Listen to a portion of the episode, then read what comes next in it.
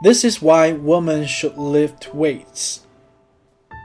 Most health and fitness information directed toward women is about how to lose fat, slim down, fix her flaws, and look better in a swimsuit.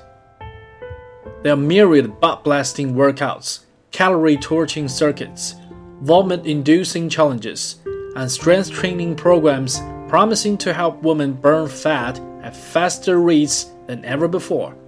Lose fat and finally love your body. We promised.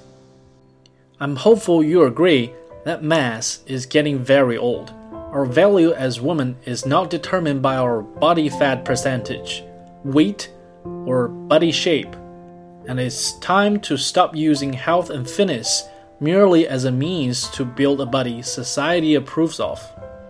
Women should lift weights, but the reason don't have a damn thing to do with fat loss, slimming down, or any of the other catchphrases splashed on magazine covers. Read on to discover why you should lift weights. Why women should lift weights. Empowerment. Unfortunately, many women still believe they could never do a pull up, boy push ups, or achieve their physical feats. With proper, consistent training, those goals are most certainly within reach. Without fail, any client I've trained towards performing a flawless set of push ups and her first unassisted chin up is instantly empowered. She realizes she's stronger than she thought. It's like she chalked a supersized can of whoop ass and an unstoppable force was unleashed. To discover and appreciate your body for what it's capable of doing, and then doing more.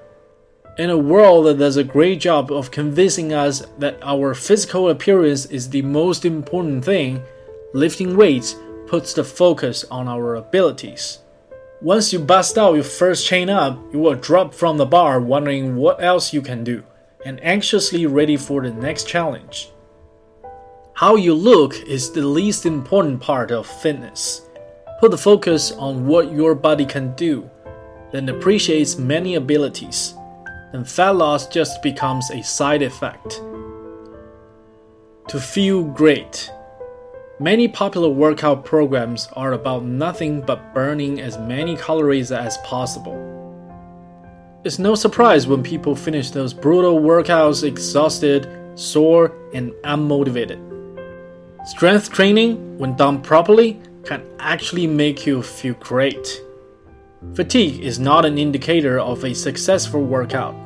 What matters is that you do your best to improve your performance, gradually when possible. It's perfectly acceptable to finish the weightlifting without feeling better than when you started. It positively affects your entire life. Don't take my word for this one. Lift weights and strive to get stronger. Gradually, and experience for yourself how much easier tasks of daily living become. Pay attention to your increased energy levels and quality of your sleep and the ease in which you can play with your kids and hoist every grocery bag into the house in a single trip. Strengthening your body makes everything better. You'll see. Strength training builds you up, mentally and physically. I'm hopeful you see the trend. Lifting weights is an activity that makes you a better version of yourself. It's something you do to build yourself up, not to tear yourself down. Exercise is not punishment from overdodging missing a week of workouts, or any other negative reason. It's an excellent tool that allows you to become the best version of yourself in many amazing ways. A note to all women you're not obligated to revolve your eating and workout habits around fat loss. You don't have to accept this as just part of being a woman. So, the next time you lift weights, focus on what matters most become the best, strongest version of yourself and loving your body for what it can do. You will discover for yourself the many benefits lifting weights has to offer that have nothing to do with fat loss.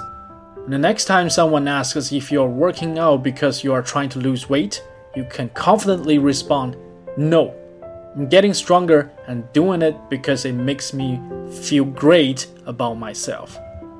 Reject the notion that you should always be watching your weight and working out is nothing but a means to burn off calories and whittle your waistline.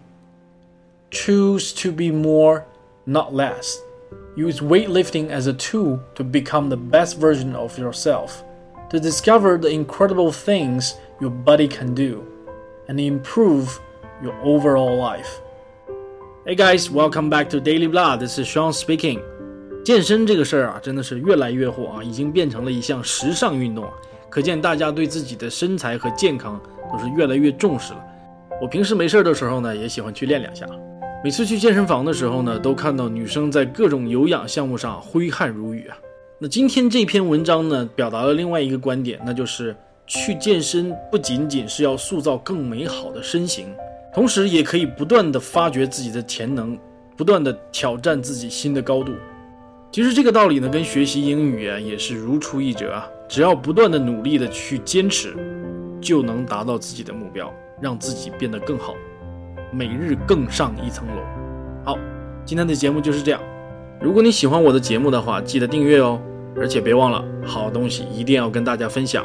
你还可以关注我的微博和微信公众号，只要直接搜索 Daily Blah，D A I L Y B L A H，连写没有空格就可以找到我了。